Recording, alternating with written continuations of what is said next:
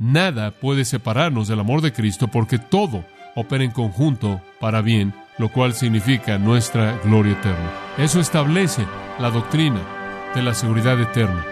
Esa es la verdad monumental aquí.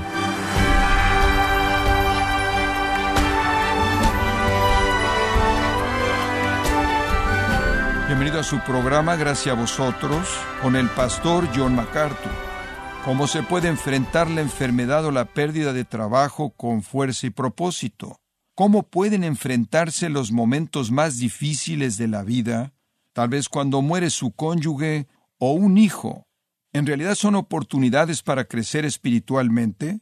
A continuación, el pastor John MacArthur da una mirada a esto ayudándonos a entender Romanos 8:28 explicando cómo un cristiano puede enfrentar tiempos difíciles, incluso la tragedia más grave, pero con determinación y sí, incluso con paz. Y todo como parte de la serie titulada El dominio de Dios en gracia a vosotros.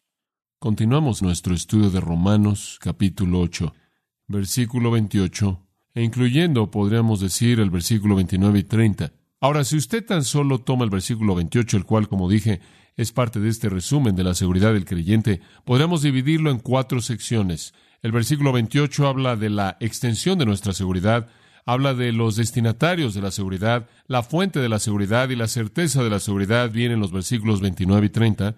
Ahora tomemos ese primer punto y simplemente hablamos de la extensión de nuestra seguridad. ¿Cuán seguros realmente estamos? Bueno, aquí está la extensión de nuestra seguridad en una afirmación simple. Y sabemos que Dios hace que todas las cosas operen para bien.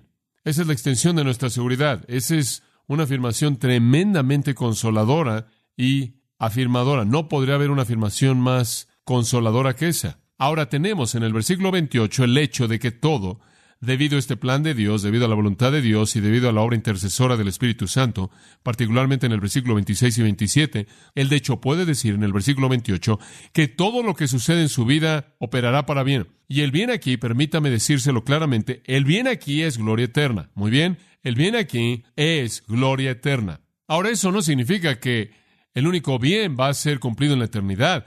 El bien aquí va a sostenerlo hasta llegar a la eternidad involucra su gloria eterna, involucra llevarlo usted ahí. Dice usted, bueno, ¿qué quieres decir con todas las cosas aquí? Bueno, no hay límites, entonces hablemos de esto. Veamos qué tan lejos podemos llegar con esto. En primer lugar, le voy a dar dos puntos porque solo hay dos puntos que presentar aquí.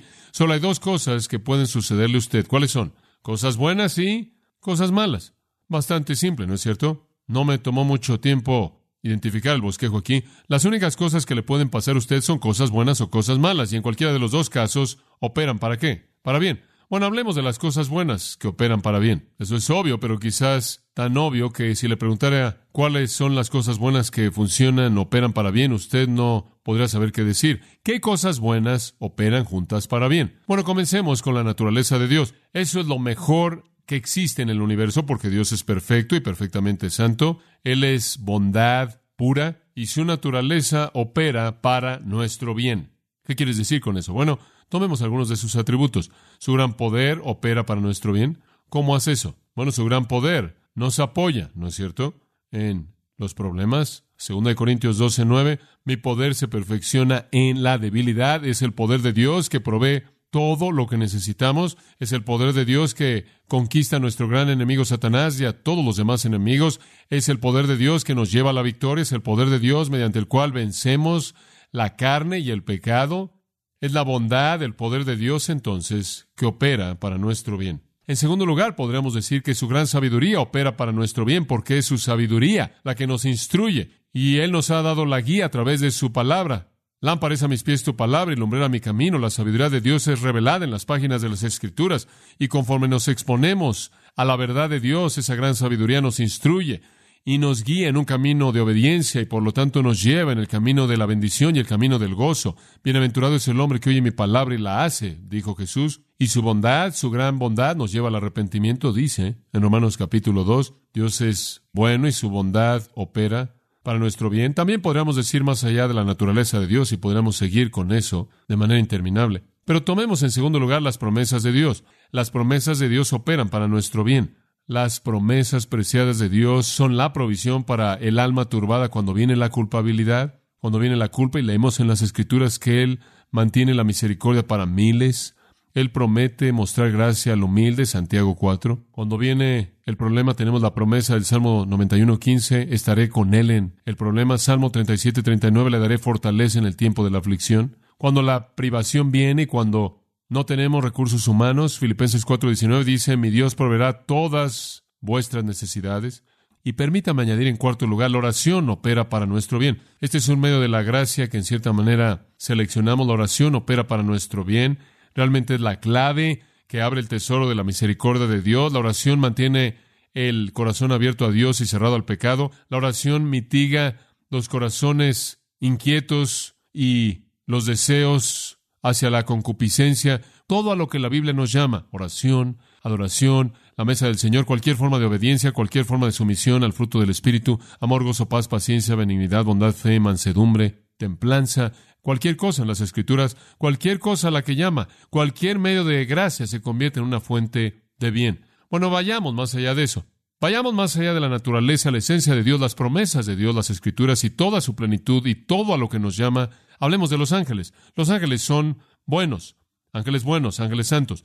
¿Y sabe usted que operan para nuestro bien? Operan para nuestro bien. Hebreos 1.14 dice, los ángeles son espíritus ministradores enviados para servir a aquellos que heredan salvación. Y después añadiría otra categoría, y eso es la gente. Otros creyentes operan para nuestro bien, eso es verdad. Otros creyentes operan para nuestro bien. Segunda de Corintios 1.24, Pablo dice, somos colaboradores con vosotros para vuestro gozo. ¿Sabe una cosa? El Señor ha distribuido a lo largo de todo el cuerpo entero de Cristo dones espirituales. Yo tengo dones en el área de enseñanza y predicación, usted tiene dones en varias áreas, y esos dones deben ser usados para fortalecer a los creyentes. Y yo esperaría que la expresión de mi don y la expresión de mi vida y la expresión de mi ministerio opere para su bien, para su edificación espiritual, para su mayor conocimiento de las escrituras, su mayor amor hacia Cristo, su mayor amor hacia Dios, su mayor servicio para el Señor, su mayor entendimiento de la verdad para que usted pueda honrarlo en su palabra. Hebreos 10:24 dice, cuando se congreguen, estimúlense unos a otros al amor y a las buenas obras.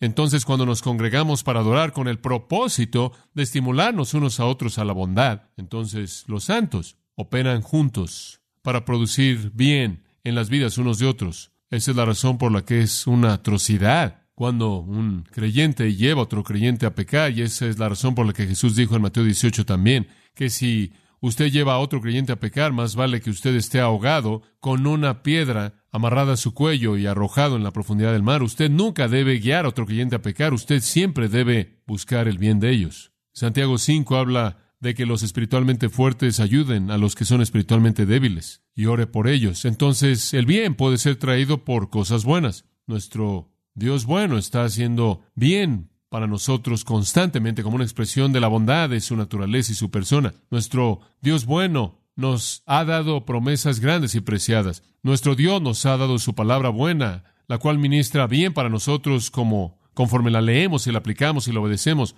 Dios ha llamado a los ángeles buenos y santos para ayudarnos, para hacernos bien. Y Dios ha diseñado que los santos dentro de la iglesia se ministren de manera mutua bondad el uno al otro. Estas son las cosas buenas. Bueno, todo eso es importante y todo eso es verdad. Pero francamente, realmente, ese no es el elemento importante del pasaje. Regresa al pasaje por un minuto. Lo que el pasaje realmente está tratando de decirnos aquí es que no solo son las cosas buenas que operan para nuestro bien, sino que son cosas malas las que operan para nuestro bien. Si todo saliera exactamente como queremos que salga, ni siquiera haríamos la pregunta si nuestra salvación sería sustentada o no. No estaremos haciendo la pregunta, ¿podemos perder nuestra salvación si todo fuera bueno? Pero a pesar de todo lo que Dios hace, a pesar de todo lo que Él ha prometido y nos ha jurado, a pesar de todo lo que está en su palabra, a pesar de todos los caminos de la obediencia por los que podemos caminar y de esta manera ser bendecidos, a pesar de la obra de los ángeles santos, a pesar de la estimulación mutua y bondad de creyentes que nos rodean, a pesar de todo eso, nuestras vidas aún así están llenas de cosas malas, ¿no es cierto? El hombre nacido para la aflicción como vuelan las chispas al aire. Jesús dijo, en el mundo tendréis aflicción, tribulación, y tenemos cosas malas en nuestras vidas y esas se convierten en el problema real. ¿Acaso las cosas malas pueden separarnos de Dios? ¿Pueden las cosas malas sacarnos de un estatus de no condenación y llevarnos a un estatus de condenación? ¿Pueden las cosas malas causar que Cristo ya no nos ame? ¿Pueden las cosas malas hacer que Dios nos quite nuestra salvación? Bueno, hagamos la pregunta y respondámosla. Hay tres categorías de cosas malas que quiero que vea. Tres categorías de cosas malas. Categoría número uno, simplemente la vamos a llamar sufrimiento.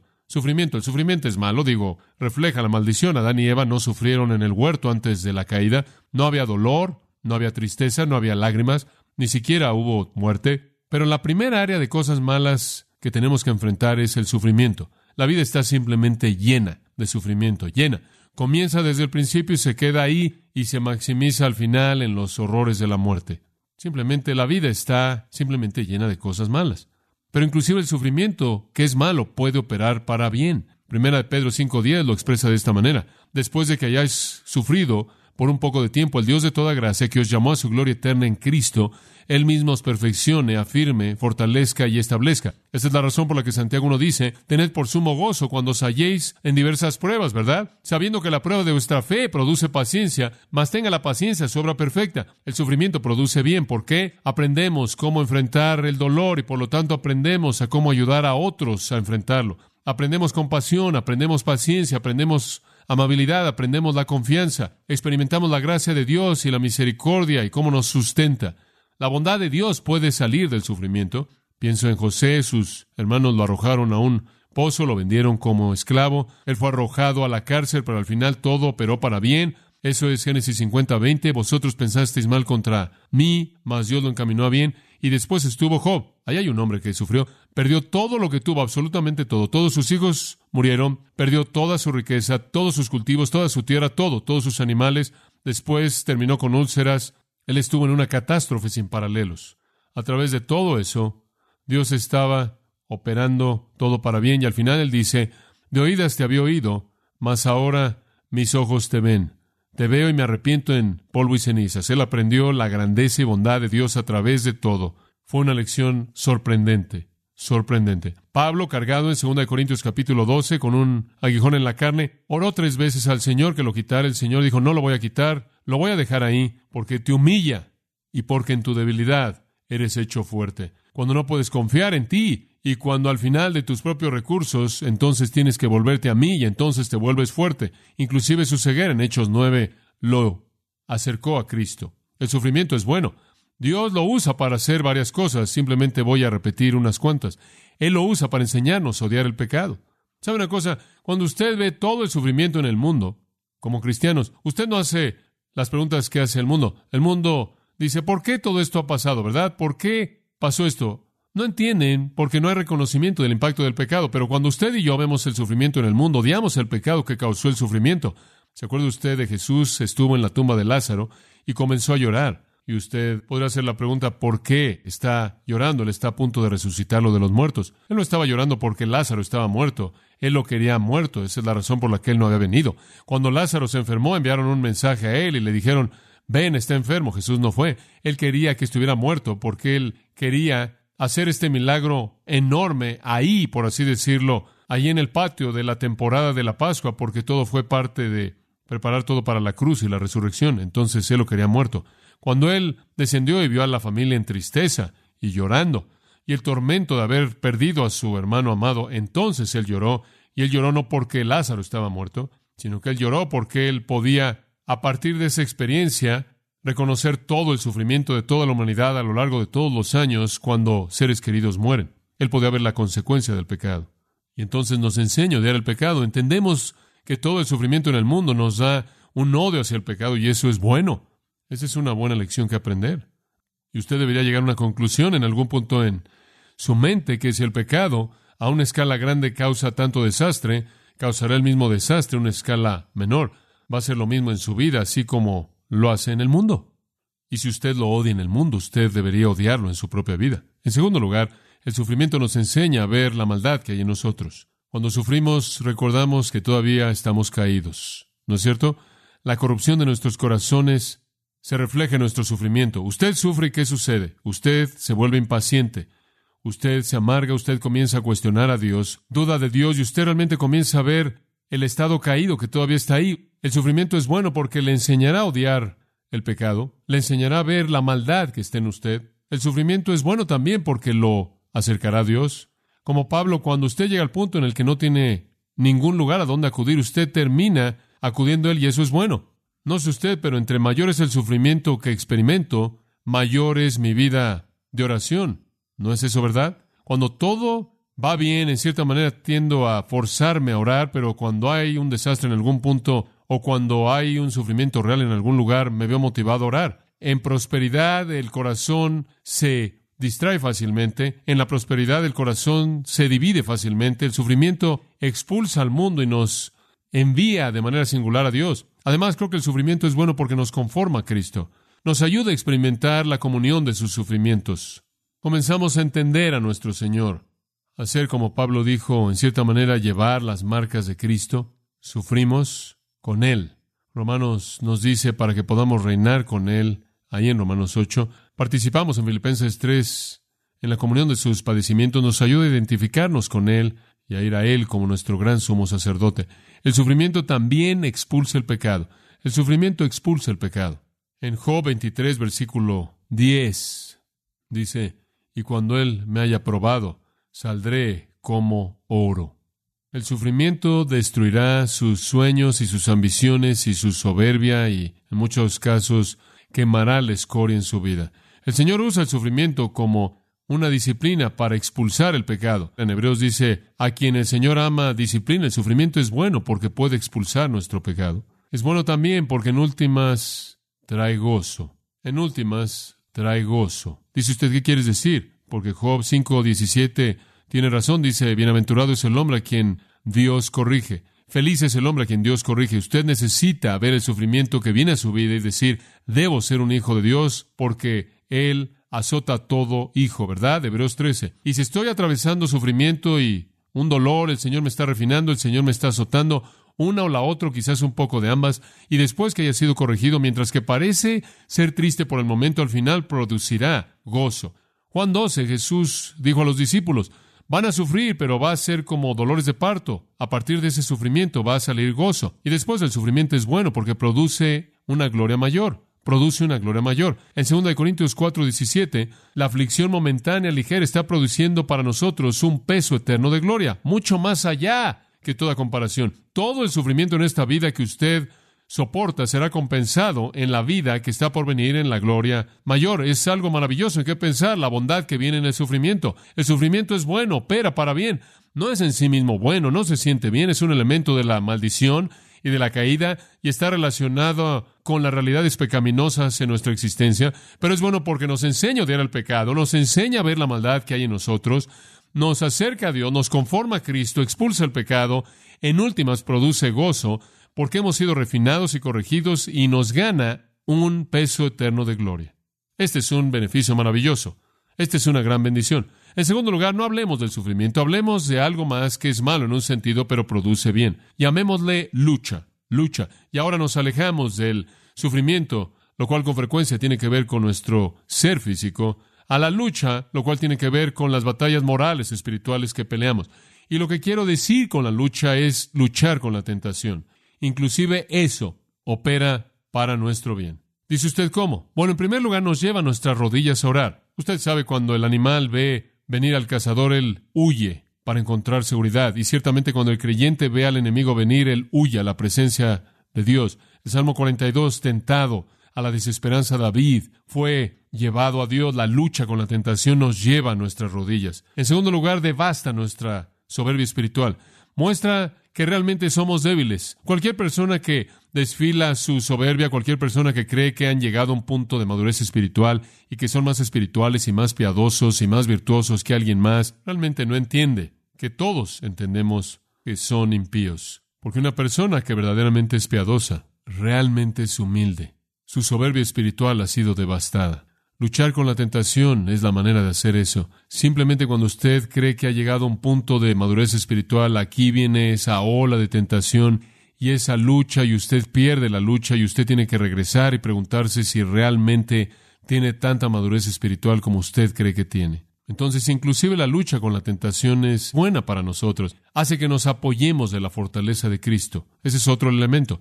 Esa es la razón por la que en 2 Corintios 12 Pablo acude al Señor en medio de su lucha. Además nos hace desear el cielo. No sé usted, pero me canso de la lucha. Esa es la razón por la que Pablo dijo, prefiero partir y estar con Cristo, estoy cansado de esto, morir es ganancia.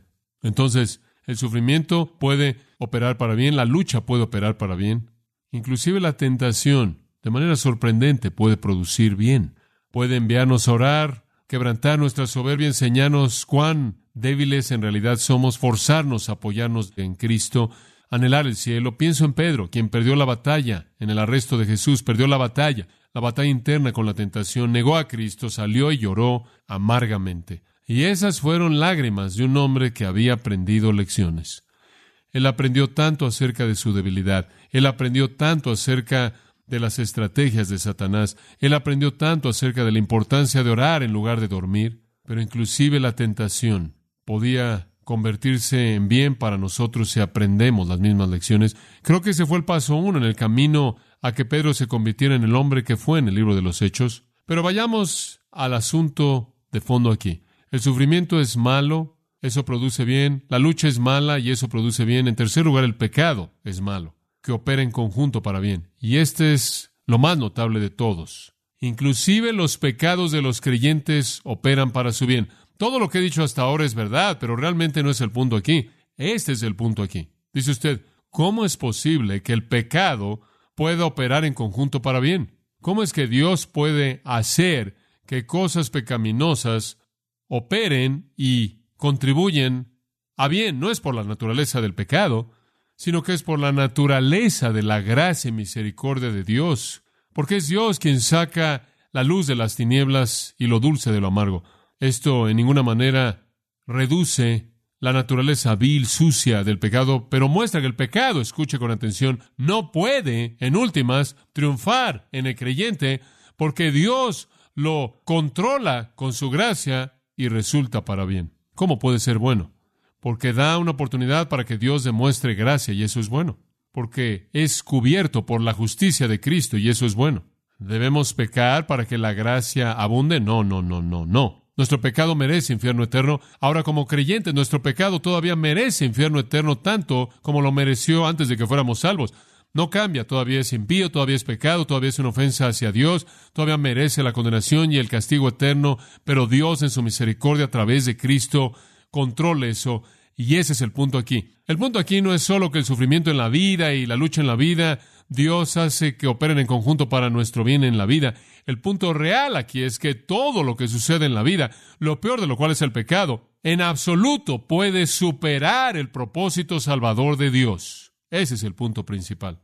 Esa simplemente es una realidad increíble, maravillosa. Nuestros propios pecados, para nosotros, pueden tener un resultado bueno si nos hacen ser humildes, si nos hacen estar arrepentidos, si nos hacen alabar a Dios por su perdón, si nos hacen anhelar la gloria, si nos hacen buscar la santidad, si contribuyen a nuestras vidas de oración, si nos acercan a la palabra de Dios, si nos acercan a la rendición de cuentas espiritual, si nos acercan a la fidelidad, si el cansancio con nuestro pecado nos mueve hacia una devoción mayor a Dios y a Cristo, más adoración, más oración, más estudio bíblico, más fidelidad, más ministerio, entonces hay bien a partir de eso, pero ese no es el punto primordial. El bien del que está hablando aquí es el bien de la gloria eterna. Y no hay ningún sufrimiento en la vida que pueda alterar su gloria eterna, y no hay ninguna lucha en la vida que pueda alterar su gloria eterna, y no hay ni siquiera pecado alguno en la vida que pueda alterar su gloria eterna. Todo opera en conjunto para su bien en el tiempo y su gloria en la eternidad todos los asuntos de la vida, sean los que sean, buenos, malos, todos, están siendo usados en conjunto por Dios, cosas buenas como la naturaleza de Dios y las promesas de Dios y la palabra y la oración y los ángeles y los creyentes están operando para su bien. Cosas malas como el sufrimiento y la lucha y el pecado operan para su bien al enseñarle a odiar el pecado, enseñarle a ver su condición caída, ser humillado delante de Dios, desear a Dios, ser conformado a Cristo, orar, ser penitente, estar arrepentido, anhelar la gracia de Dios, estar agradecido por el perdón. Pero más allá de todas esas cosas que son cosas en el aquí y el ahora, todo lo que puede sucederle a usted en esta vida, bueno y malo, en últimas será usado por Dios para traerlo a la gloria eterna. Esa es la verdad monumental aquí. En conclusión, nada puede separarnos del amor de Cristo porque todo opera en conjunto para bien, lo cual significa nuestra gloria eterna. Eso establece la doctrina de la seguridad eterna y es reiterada en los versículos 29 y 30. A los que antes conoció, Él predestinó, Él llamó, Él justificó, Él glorificó y todo mundo llega ahí. Y esa es la razón por la que en el versículo 31 usted tiene esta explosión en esta gran bendición de conclusión. Si todo opera para nuestra gloria definitiva, entonces nada puede alterar eso. Absolutamente nada. Entonces ese es el primer punto, la extensión de la seguridad. No obstante, hay una limitación aquí, y eso va a ser para la próxima vez, pero la limitación aquí es dada en el versículo 28. A los que, que aman a Dios y conforme a su propósito son llamados. No hay límite en absoluto en el todas las cosas, pero hay un límite con respecto a quién se aplica el todas las cosas. Si puedo atreverme a darle una probada, todo en la vida del creyente opera para su bien. Y de la misma manera, nada en la vida de un incrédulo opera en últimas para su bien. Nada. Su bien o su mal es delante de Dios impiedad y únicamente produce juicio eterno.